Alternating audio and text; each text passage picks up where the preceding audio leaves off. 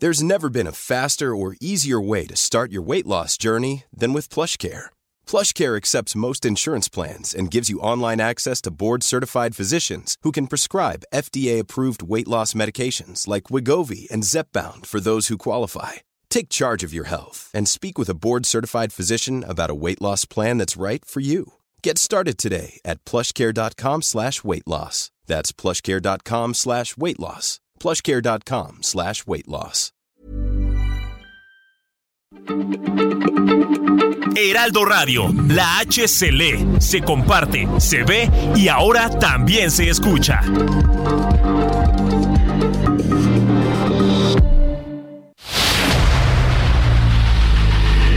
El dedo en la llaga. Había una vez un mundo en el que nadie creía. Un país de historias inexplicables. Una nación con personajes asombrosos. Santo Tomás tenía razón. Hay que ver para creer. El México increíble, las verdades que duelen, la voz de los que callan, el dedo en la llaga. Infórmate, diviértete, enójate y vuelve a empezar. El Heraldo Radio presenta El Dedo en la Llaga con Adriana Delgado. Quiero relatar lo que a mí me sucedió cuando la otra noche mi sueño se turbó. Un hombre parado con algo me apuntó. Encendí la luz cuando vi que era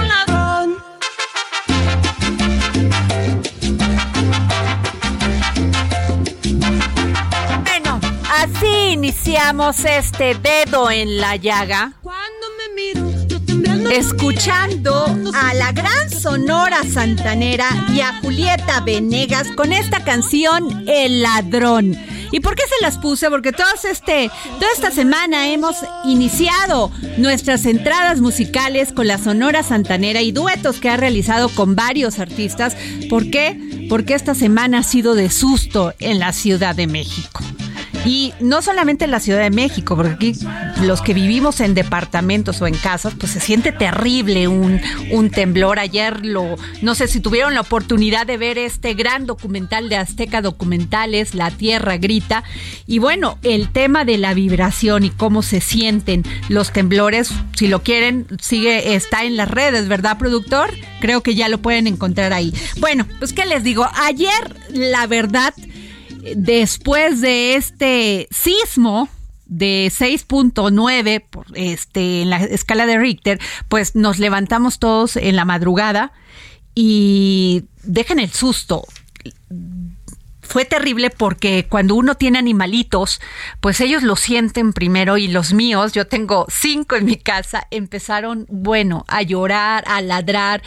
Fue un momento verdaderamente muy, este, pues de mucho susto, pero de gran reflexión. Yo veía cómo se movía todo en mis las lámparas y pues qué haces más que encomendarte a Dios porque la naturaleza nos grita todos los días que ya no la toquemos, que ya la dejemos en paz, que seamos mejores seres humanos, que seamos mejores ciudadanos. Y cuando regresé a mi cama, pues lo primero que vi, me dio mucho gusto, la verdad, es este ver al presidente Andrés Manuel López Obrador que estaba reportando, estaba informando a los mexicanos que había sido un sismo sin consecuencias graves. Digo, murieron dos personas, lo sentimos muchísimo, pero no tuvimos que lamentar caída de edificios ni otras cosas mucho más graves. Una persona que murió de un infarto, no es para menos, y una señora que se cayó en las escaleras. Tengamos cuidado, sigamos los protocolos que nos han enseñado durante pues todos estos sismos tan terribles que hemos padecido aquí en la en la Ciudad de México y sobre todo también en provincia de Michoacán y en Colima. Y también me dio muchísimo gusto este ver a la a la jefa de la Ciudad de México también informando y también a Omar García Harfuch. La verdad es la primera vez que yo veo un presidente que inmediatamente después de un sismo en la madrugada él sale e informa a la nación. Lo tengo que decir. Algunos estén en contra, algunos están a favor de lo que estoy diciendo, pero sí lo tengo que decir. Y bueno, a otro tema. Fíjense que ayer, por mayoría de votos, el Pleno del Senado aprobó regresar a las comisiones de puntos constitucionales y estudios legislativos, segunda, el dictamen sobre la permanencia de las Fuerzas Armadas en las calles hasta 2028, luego de que los presidentes de estas presentaron una petición formal. El presidente del Senado, Alejandro Armenta, informó durante la sesión de este miércoles que, o sea, la de ayer, que recibió la solicitud sobre el dictamen que modifica la reforma constitucional en materia de Guardia Nacional. No obstante, se presentó luego una segunda solicitud en el mismo sentido ante la mesa directiva, dado que la primera no cumplía los requisitos procesales para darle trámite, acción que fue objetada por los senadores de oposición al argumentar que el reglamento solo permitía presentar una petición. Esto generó una gran discusión en el Pleno que terminó con la votación a la que se a la que sometió la mesa directiva de la moción de suspender la sesión para regresar el dictamen a comisiones. Y ayer eh, estaba en este, en este pleno el senador Juan Cepeda Hernández y bueno, ya no pudimos entrar con él porque hubiese sido muy interesante escucharlo. Él es presidente de la Comisión de Anticorrupción, Transparencia y Participación Ciudadana en el Senado de la República. ¿Cómo está, senador? Adriana, buenas tardes. Gracias por el espacio. No, gracias a usted. Estar aquí, saludar a la audiencia y a tus órdenes. Pues eh, se vivió álgido. ¿Querían ustedes la votación así en caliente, como dicen en Veracruz? Es correcto, es correcto. A ver, ¿qué ocurrió ayer? Ayer se discutió en el Pleno del Senado un dictamen donde a raíz de una minuta que nos envían de la Cámara de Diputados, muy polémica, está prorrogando el periodo constitucional que se aprobó para que en el 2024 el ejército regrese a sus cuarteles previa consolidación de un cuerpo de seguridad que se denomina la Guardia Nacional. Pero la minuta que nos envían prorroga hasta el 2028 ese periodo constitucional. Para eso se requieren dos terceras partes de los senadores presentes en el momento de la votación y ha sido muy polémico porque eh, Movimiento Ciudadano y este bloque de contención, que no de oposición, porque hemos votado muchas reformas constitucionales que desde nuestra perspectiva son benéficas para nuestro país, a propuesta del mismo presidente, eh, por ejemplo, el artículo cuarto constitucional que aprobamos con, por unanimidad eh, toda una batería de programas sociales y de seguridad social para los sectores eh, más vulnerables. Por eso decimos que somos de contención ante esas eh, ante esas tentaciones de sobrepasar los límites constitucionales en temas tan delicados como los límites que se le ponen a las Fuerzas Armadas. Entonces, se prorroga hasta el 2028, es decir, un periodo transeccional que va a ir por sobre el periodo que este presidente de la República actual fue electo y se va hasta el 28 prácticamente cubriendo eh, un dos tercios del siguiente presidente de la República. Entonces nosotros decíamos que eso no puede ser posible y que más bien se tiene que acelerar el proceso para garantizar la seguridad real, medible en todo nuestro país. Y en mi participación yo les decía que sí hay de otra, no todo es apostarle a los militares, es fortalecer las policías locales, estatales, municipales y que en el ámbito de sus atribuciones cada uno de estos cuerpos policiales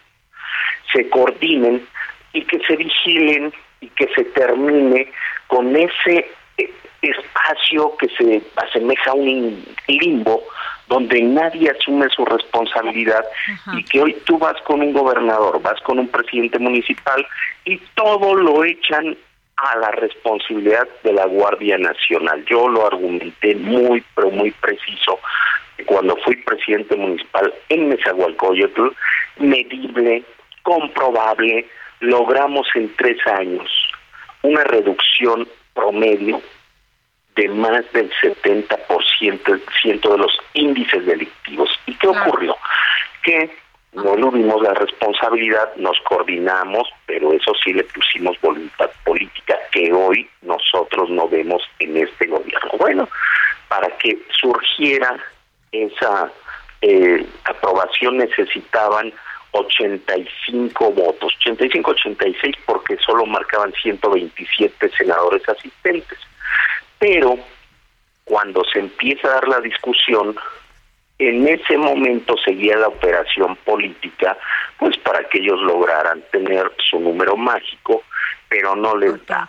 Ahora, al inicio de la sesión se presenta una moción suspensiva que es precisamente darnos más tiempo para revisar la minuta o eh, convencer que la ¿Pero ustedes querían eso o ya votar? Sí, eh, al inicio de la sesión, pues una moción suspensiva que es, a ver, espérense, esto ni siquiera lo discutamos y se retiraría en ese momento para que ya no entrara a discusión, pero la mayoría decide llevar la discusión, pero en el transcurso de la discusión se dan cuenta que no tenían los votos suficientes y al ver que ya era inminente la votación ya de tablero, donde ya necesitaban las dos terceras partes para que se aprobara la reforma constitucional, deciden retirar la minuta a propuesta de los presidentes de la Comisión de Puntos Constitucionales y de Estudios Legislativos en una chicanada que estaban violando el reglamento del el Senado. ¿Por qué? Porque primero meten un oficio a las 12.37 de horas del día de ayer, pero sin firmas, no fundamentado, no motivado, como no lo exige el artículo 205 en su numeral tercero del el reglamento del Senado, que dice que debe ir fundado y motivado. Bueno, no lo hicieron, no llevaban ni las firmas, pero lo reconoce en la propia sesión el presidente de la Comisión de Puntos Constitucionales y el presidente de la mesa directiva lo reconoce y se me acaba de llegar un oficio que le voy a dar curso ahorita que terminen los oradores. Bueno, después en una aberración jurídica, una ilegalidad, a las dos horas, con 26 minutos, meten otro oficio, ya con las firmas, pero no fundado y motivado por algo muy sencillo, porque la discusión seguía todavía y no se había determinado qué causa, qué lo motivaba, qué lo fundamentaba para retirarlo. Es decir, violaron el reglamento y como para eso necesitaban su mayoría simple que la tienen, pasaron por sobre nuevamente la ley que rige nuestras sesiones en el Senado, derivado evidentemente de la Constitución y aterrizado en un reglamento interno, pero al final es una normatividad.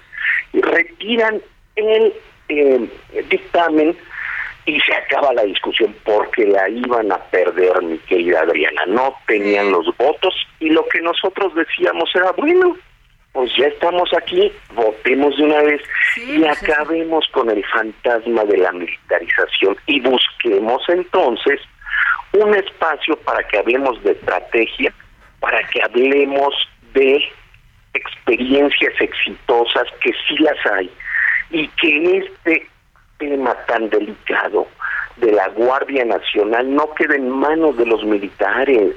La Constitución dice que deben de estar sometidos a un mando civil y hoy no ocurre. No, nos dicen, es que son militares en retiro. Pues sí, pero su formación es castrense. Y claro que hay muchos civiles en nuestro país tan exitosos que pueden ayudar, pero no vemos voluntad política del gobierno en turno para tomar el tema delicadísimo que nos lacera y nos lastima de la seguridad pública con toda la responsabilidad y enfocar la estrategia que sí pueda dar resultados, porque a cuatro años es evidente que ha sido un desastre, mi querida Adriana. Senador, eh, bueno, a ver, ya la, la regresaron a las Comisiones Unidas de Puntos Constitucionales y Estudios Legislativos. ¿Ahora qué sigue? El mismo reglamento nos establece un plazo de 10 días para que en el seno de ambas comisiones se vuelva a discutir, se subsanen esas causas que obligaron a retirar los dictámenes, que por cierto no están, lo van a tener que corregir, pero que de fondo era los votos que no los tenían.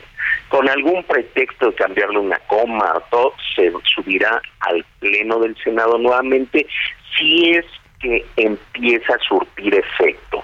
Las amenazas, las componendas, los chantajes o los apretones que le están dando a senadores y senadoras, y si lograran el número mágico de ellos de 86 senadores, senadoras, en un escenario hipotético de quórum total de 128 asistentes, se regresaría a la Cámara de Diputados para que le den el trámite correspondiente allá, pero en el Senado nos marca 10 días a partir de ayer que se retira. Y por ahí ya anda el rumor que muy probablemente este próximo lunes sesionan las comisiones a partir de algunas propuestas que ha hecho un grupo, no todo el grupo parlamentario, ¿eh?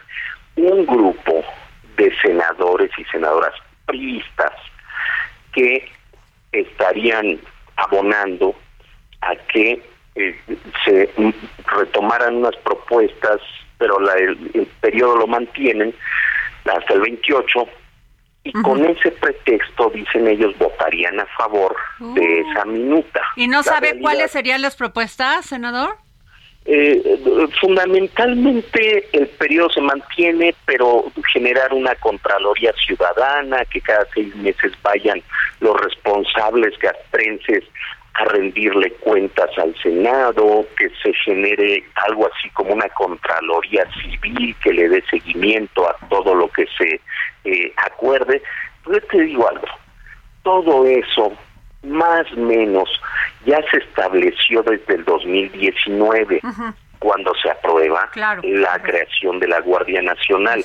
La realidad es que ha habido un maltrato, ha habido un alejamiento y un, y un, un tema de ignorar los llamados del Senado a que revisemos la estrategia. Yo me pregunto, si no lo han hecho en estos cuatro años pasados, ¿por qué tendrían que hacerlo a partir de esto? Es decir, no ya nos está muy claro, ¿eh? Nosotros no vamos a caer en el garlito, nuevamente de las buenas intenciones y nosotros actuar de buena fe para que una vez que se materialice no haya cumplimiento y sobre todo haya esa actitud de cerrazón del gobierno federal para discutir seriamente una estrategia en materia de seguridad. Y esperemos pues que sea un debate y yo haría un llamado respetuoso a ese grupo de senadores y senadoras valientes, responsables, que ayer sacamos eh, la casa y la dignidad por México, y demostramos que desde la dignidad se pueden construir triunfos y que se eh, eh, sometieron al escrutinio público y que nadie los dobló y que su voto fue claro, su posición fue valiente, firme y que hoy nos tiene al menos en una pausa de esta inminente militarización que hasta ayer se perfilaba. Senador, Hoy el presidente en la conferencia mañanera exhibió los nombres de senadores que están en contra de mantener a las Fuerzas Armadas en las calles. Directamente los exhibió. Y dice, mientras sea presidente, seguiré insistiendo. ¿Usted cómo vio esto?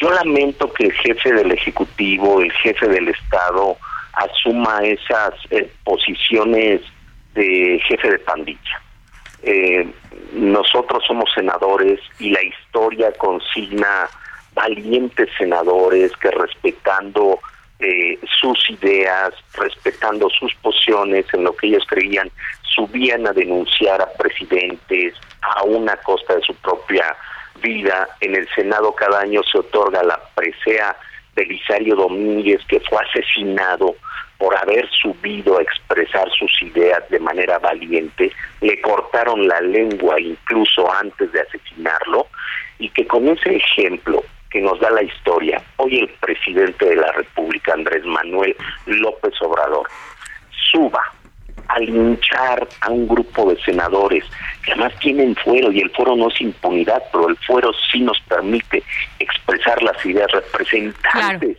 de millones de mexicanos, que él suba con esa impunidad, además siendo uso de los recursos públicos, a marcada y públicamente amenazar, pero además a asusar a sus seguidores sobre un grupo de senadoras y senadores que ayer valientemente nos expresamos, yo la verdad yo sí lo condeno.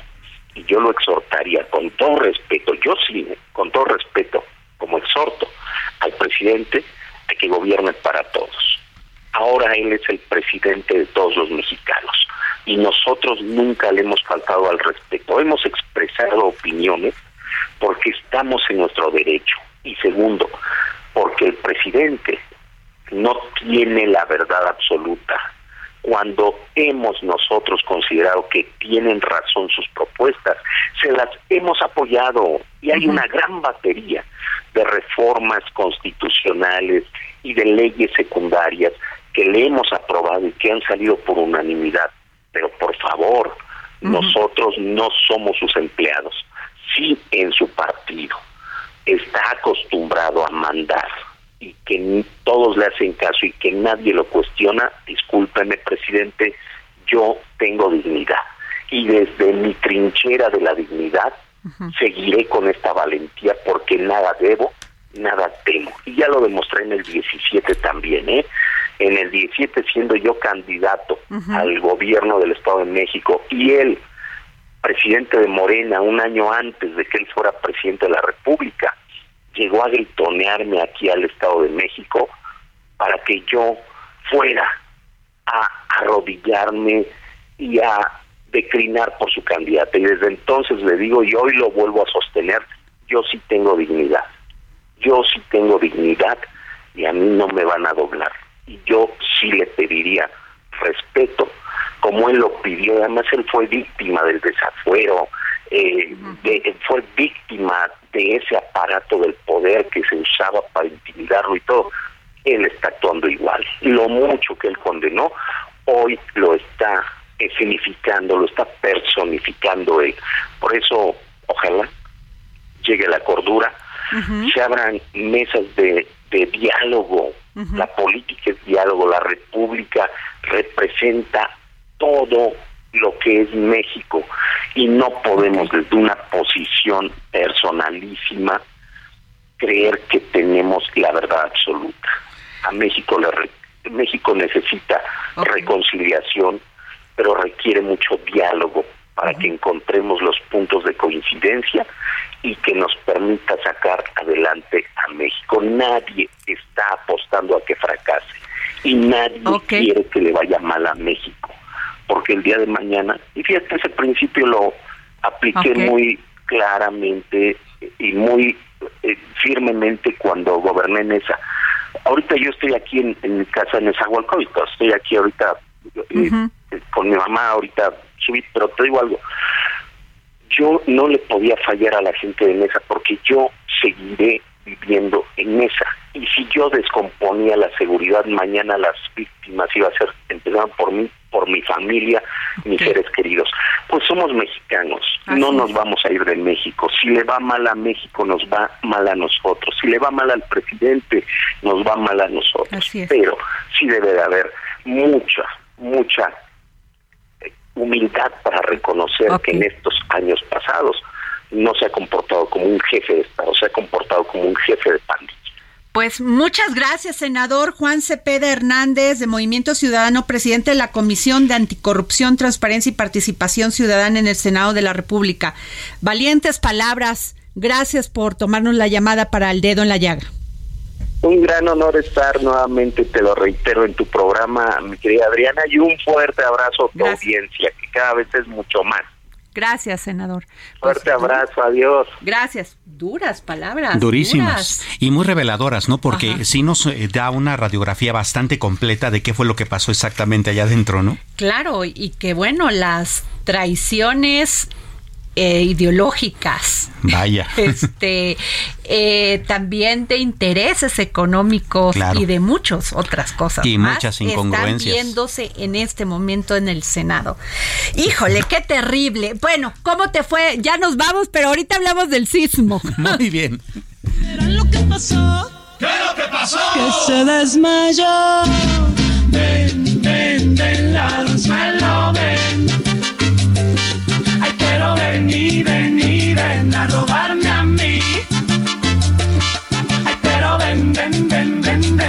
ven, al suelo, ven. Ay, pero ven y ven a robarme a mí. Sigue a Adriana Delgado en su cuenta de Twitter. Arroba Adri Delgado Ruiz. Además, te invitamos a enviar tus opiniones y comentarios en texto o por mensaje de audio a través de WhatsApp al 55 2544 3334.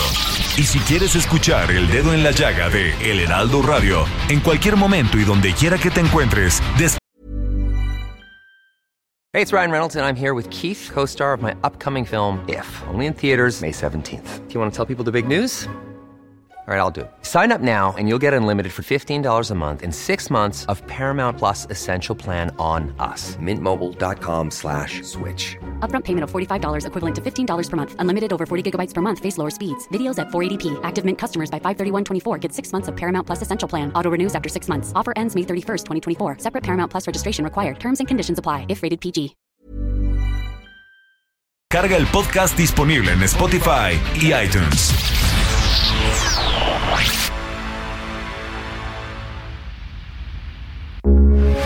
Heraldo Radio, con la H que sí suena y ahora también se escucha.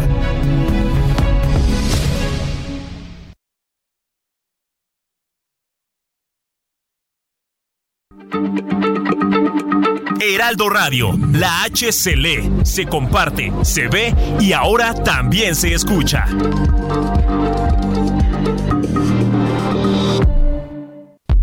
Sigue a Adriana Delgado en su cuenta de Twitter en arroba Adri Delgado Ruiz. Y envíanos tus comentarios vía WhatsApp al 55 25 44 33 34 o 55 25 02 21 04.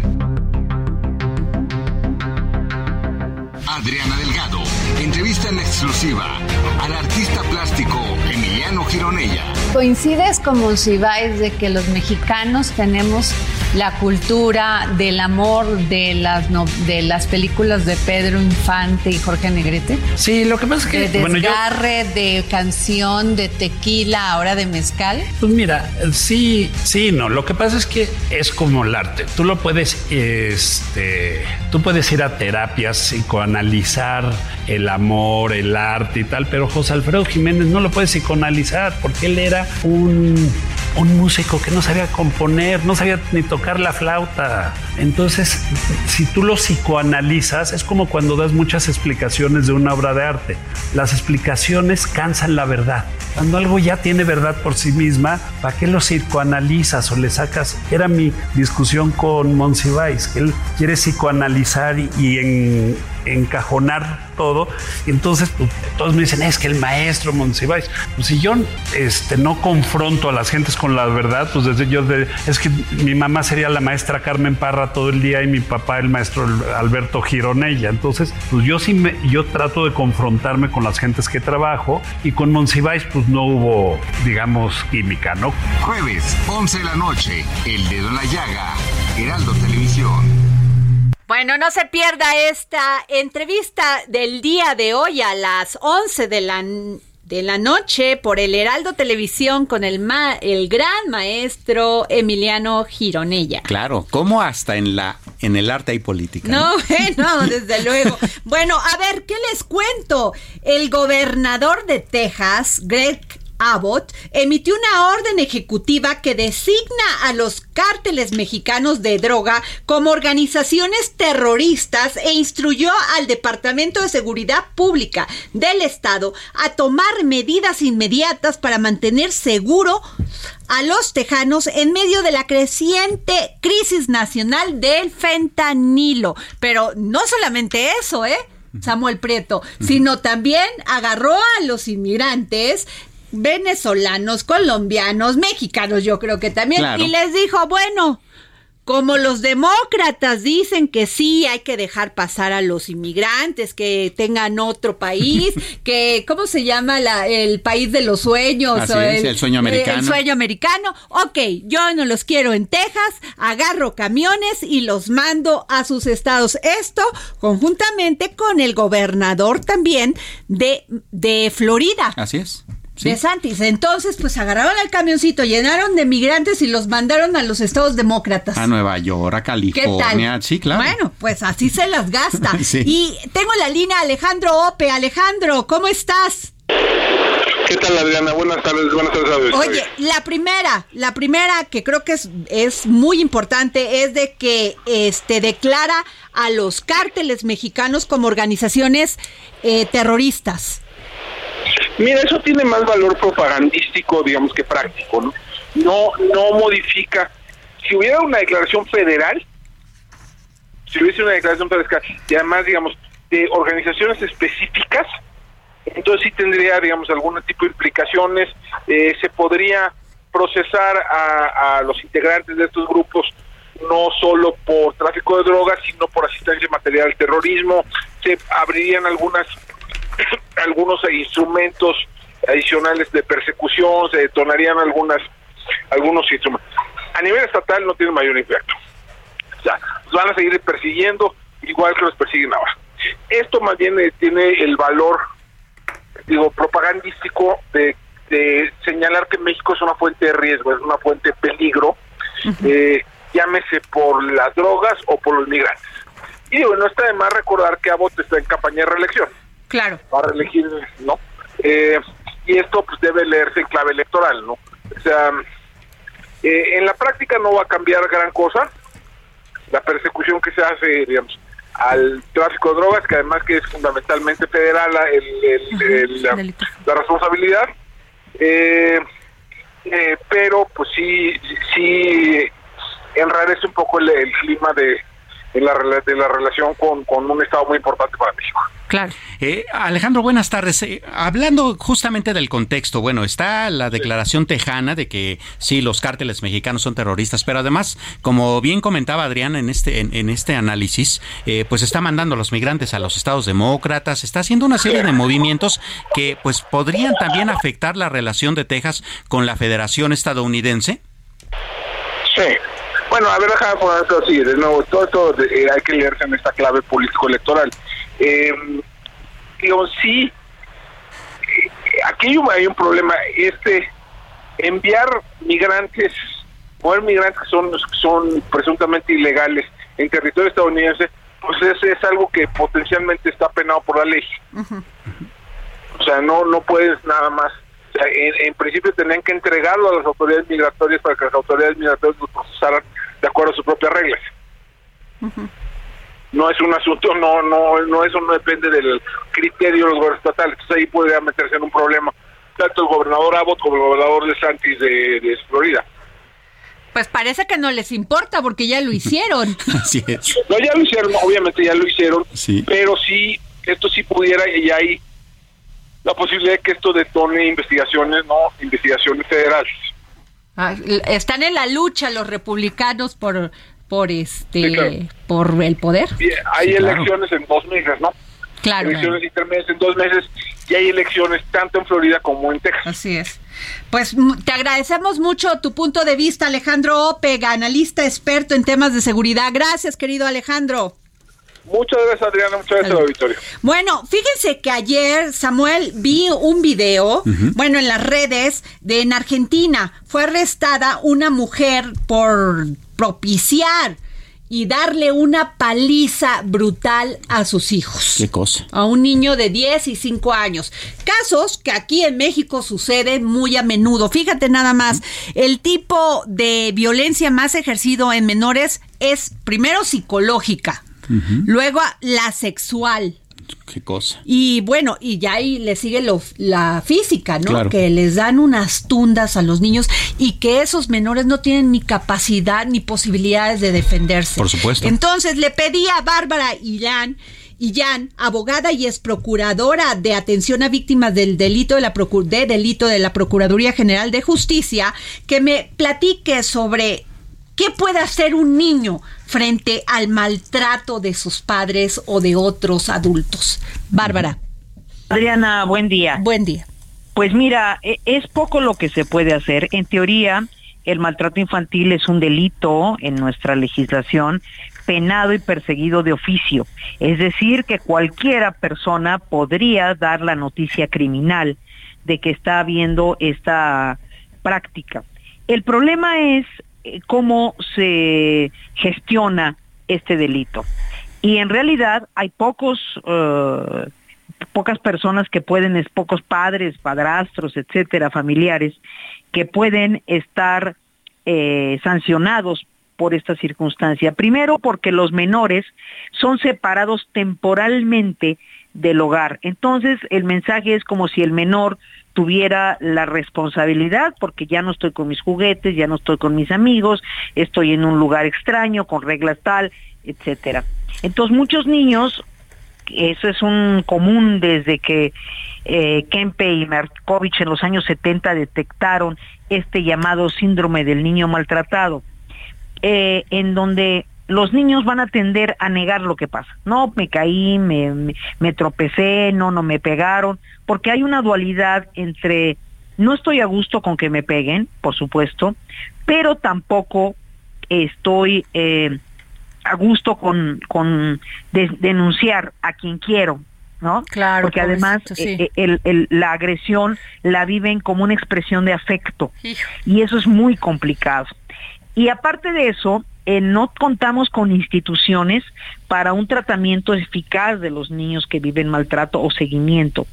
Eh, quien ha, ha hecho históricamente esta labor de dar un seguimiento ha sido los DIF, el DIF nacional y los DIFs estatales y municipales, pero ellos tienden a la unión familiar, entonces tratan de regañar a los padres, de te voy a quitar un rato al hijo, pero en realidad el que estamos castigando es al menor, no al padre, porque al final de la jornada no tenemos manera de eh, eh, reintegrar al niño a otro lugar, a una, una parte eh, importante. Y es más, ni siquiera tenemos a veces la posibilidad de dar una psicoterapia a los padres para que dejen de tener estas prácticas de agresión.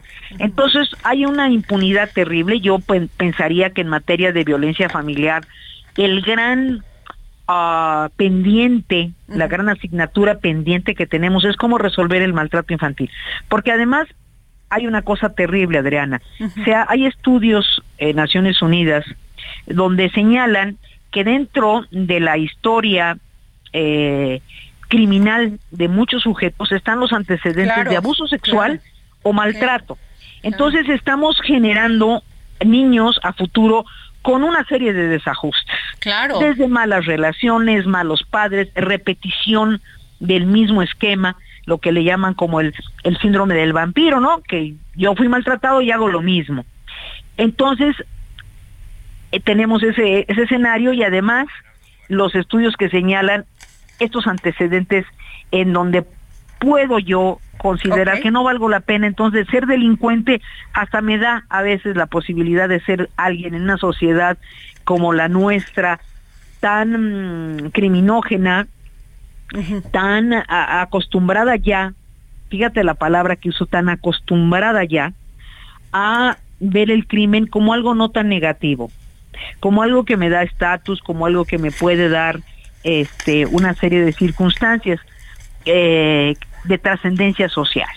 Entonces, ciertamente tenemos un grave problema con el maltrato infantil. Además, el Estado renunció, abdicó a la tutela de los menores. Por eso tenemos tantos menores en la calle, por eso tenemos tantos menores que son explotados a ojos vistos y Qué maltratados en las calles y nadie se mete porque evidentemente pues hay pocas eh, posibilidades a no ser que sea algo muy grave, a no ser que eh, pongan en peligro la vida del menor, entonces terrible, Mar- Bárbara. Exactamente, podría haber una intervención, digamos, de cierto nivel eh, por parte del Estado, pero realmente, si tú me dices, en este país podemos maltratar a los niños casi sin consecuencias.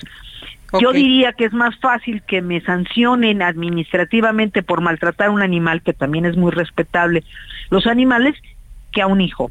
Porque además, en las autoridades prevalece la idea, eh, incluso jueces, Ajá. de que los hijos son nuestra propiedad. Y no es así, no son nuestra propiedad. No, no es mi hijo y yo le hago lo que quiero. No, no, no, no, no. Eso, eso tenemos que, que quitarlo, ¿no? Pues muchas gracias, Bárbara Illán, abogada y ex, pro- ex procuradora de atención a víctimas del delito de la Procuraduría General de Justicia. Gracias por tu opinión, siempre muy valiosa. Muchas gracias, Adriana. Samuel.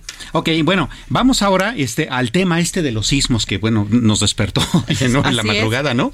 Eh, y bueno, fíjate, en la línea telefónica del dedo en la llaga está Gerardo Suárez, investigador eh, del Instituto de Geofísica de la, de, la, mm, de la Universidad Nacional Autónoma de México, con un tema bastante interesante porque es muy poco conocido. En general hablamos de sismómetros, hablamos de cómo se miden los sismos, pero también hay una red acelerográfica que, eh, bueno, básicamente lo que hace es medir cómo se mueve el suelo cuando está temblando. Yo ¿no? ni sabía que existía esa. Bueno, sí la comenta, tú me la habías comentado, pero a ver. Existe, existe y es bastante interesante. Don Gerardo, buenas tardes. Buenas tardes, mucho gusto, saludos. Eh, muchas gracias. Eh, cuéntenos eh, cómo va, cómo es este asunto del mapa de la red acelerográfica. Creo que vale la pena mencionar primero eh, las estaciones aceler implementan a los sismógrafos que tradicionalmente, como mi- ustedes mismos decían, la gente la, gente hace referencia a ellos, que son los que registran temblores. Las las acelerógrafos son instrumentos que miden la aceleración del suelo. Es una medida, o diría yo, es la medida más común a aplicaciones de ingeniería, por ejemplo, como diseñar eh, una norma de construcción o cómo evaluar el peligro sísmico. Y la misma agencia, la misma organización que maneja la alerta sísmica, tiene la responsabilidad de tener una red de casi 100 estaciones en diferentes lugares de la ciudad y en diferentes pueblos. Y lo que ellos han hecho recientemente es un desarrollo que creo yo es muy interesante, pero todavía de distribución limitada, que calculan lo que se llama la aceleración, es decir, cuál es en toda la el terreno que se observa durante un sismo, donde vemos eh, la amplitud mayor. Y esto se presenta en un mapa y se publica de manera muy rápida después de que ocurre el temor. Y esto, esto es una herramienta que creo que para mucha gente permitiría saber en el lugar donde está cuál fue esa aceleración del terreno y estar mejor informada. Debería venir acompañada también por eh, una explicación clara y un programa de- de- este, educativo, pero ya es una herramienta existe, como les decía, todavía de distribución relativamente limitada porque estuvo en fase de prueba. Ok. Pues, Claro. Samuel. Eh, pues sí, y- pero básicamente esa es la que nos permite diseñar reglamentos de construcción, saber cómo debemos hacer una casa, etcétera, en una zona sísmica. Gerardo Suárez, muchísimas gracias por, por, conver- por conversar con nosotros sobre este tema. Gracias a usted. Bueno, y fíjense, eh, Samuel, que Alemania nacionaliza Uniper. Ah, el sí. mayor importador de gas del país para asegurar el suministro de energía. Ahí habría que, que este, entender muy claro si el presidente Andrés Manuel López Obrador tenía razón sobre la reforma eléctrica. Puede ser, ¿eh? Puede ser, porque sí. Lo mismo España está pasando por los mismos temas porque dependen de... Así es, y recordemos que Francia lo hizo también hace pocos meses, ¿no? A ver, entonces, ¿cuál es tu, tu este, análisis aquí? Bueno, definitivamente el, el punto es que el gas en este momento en Europa se convirtió en un asunto de seguridad nacional. Hay que acordarnos que ya viene el invierno. De hecho, hoy a las 8 de la noche entra en el hemisferio norte el otoño, que ya es una estación fría, ¿no? Que avances el invierno y que ya no tienen la, el, gas el gas ruso. Entonces ahí hay un problema. A ver, Ramsés, ¿cómo estás? Este, oye, pues ¿cómo viste que Alemania nacionaliza Uniper, el mayor importador de gas del país? Bueno, lo que está haciendo Alemania y también las semanas, hace dos semanas también están nacionalizando unas refinerías y hay que ver que Alemania lo que está haciendo es que está tratando de mantener la cantidad de gas natural derivado de los problemas que se tienen en cuanto al Rusia ya van a empezar en diciembre eh, las restricciones que van a tener tanto las importaciones de crudo petrolíferos de gas natural.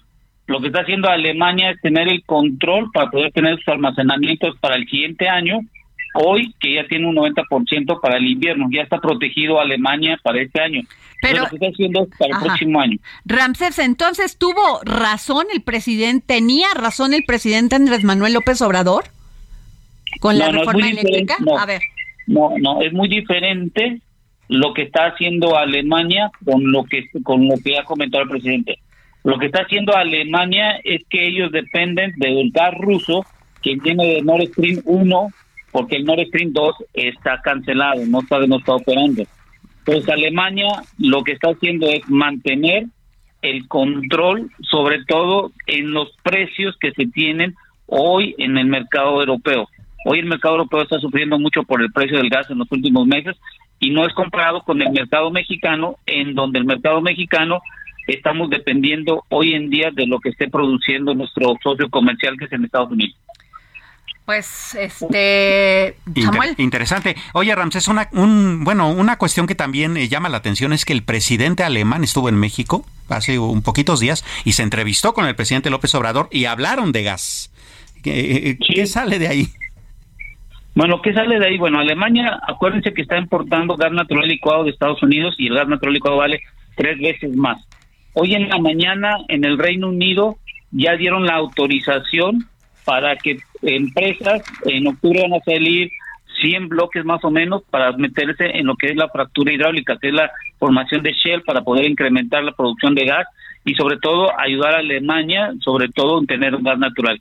Entonces yo creo que lo que estamos viendo en Europa es no es un retroceso en la utilización de energías renovables, sino es una adaptación de cómo utilizar el gas natural. Recordemos que la Unión Europea tiene más de 30 días o 40 días que, que ya consideran el gas natural como algo sustentable para poder tener, cuando menos, una forma de tener de energía para producir la electricidad y tiene sus, sus bemoles en este sentido.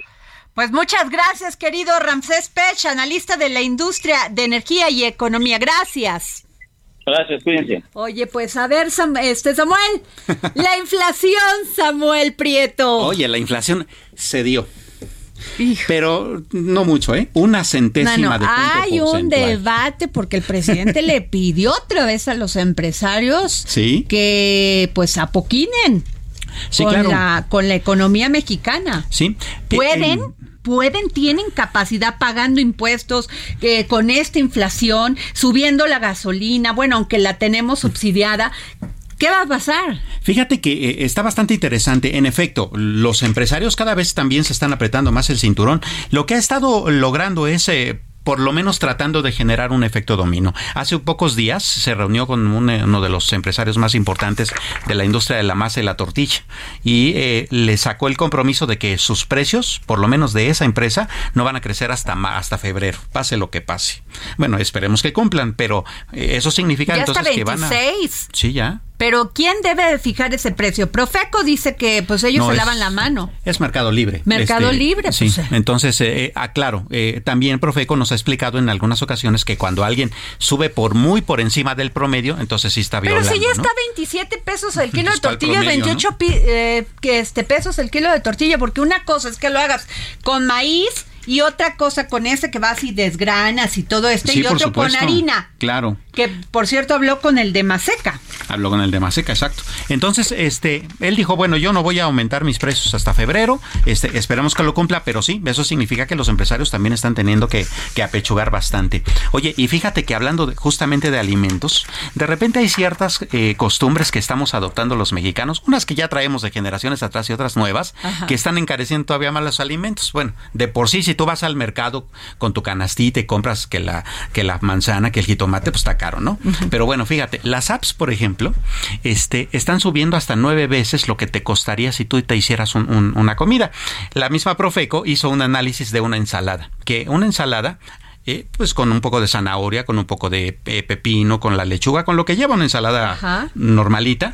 En tu casa, si la haces tú, te cuesta 29 pesos. Si se la pides a una de estas marcas, no, 290 pesos. No, es una ratería. Entonces, ese es uno. Y la otra es que Fíjate, de IEPS en gasolinas casi no, casi no, bueno, de hecho se cayó porque pues las gasolinas están subsidiadas, pero en el presupuesto del año que entra, en el paquete económico, se, eh, se proyecta que de comida rápida, de cigarros y de botanas fritas se van a recaudar 183 mil millones de pesos en impuestos. Wow. Es que comemos mucho de eso. Entonces, bueno, de repente también un poco cuidar la salud y cuidar el bolsillo, ¿no? Claro, o sea, no se vaya con esta idea de que eh, es mejor eh, comprar una comida así por una app que, que una app que ir al mercado y comprarse su verdurita, oiga. Claro, cuesta muchísimo. O sea, no se queje si está gastando más. Por supuesto, son los gastos hormigas. Samuel, voy a decir muy rápido que hoy tengo cuatro pases dobles para el partido Pumas contra Guadalajara de la Liga Femenil para este viernes 23 de septiembre. A quien me mande un tuit arroba Adri Delgado Ruiz se los van a llevar. Síganme y mándenme el tuit. Y termina, cierra este programa del dedo en la llaga, Samuel. Ah, pues sí, por supuesto. Eh, las tasas de interés, eh, si la inflación se mantuvo, las tasas de interés no seguramente. Al final del, del mes, eh, Banco de México va a subir 0.75 porque lo hizo ayer la Reserva Federal estadounidense. Despide el programa. Así es. Pues bueno, con estas noticias nos vamos. El dedo en la llaga ha sido puesto. nos vemos. Pero ven y ven y ven a robarme a mí.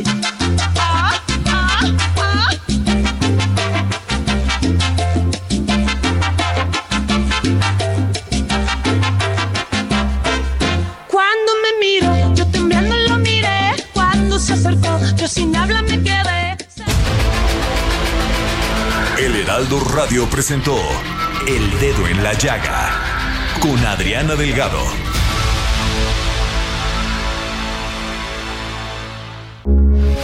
Heraldo Radio, con la H que sí suena y ahora también se escucha.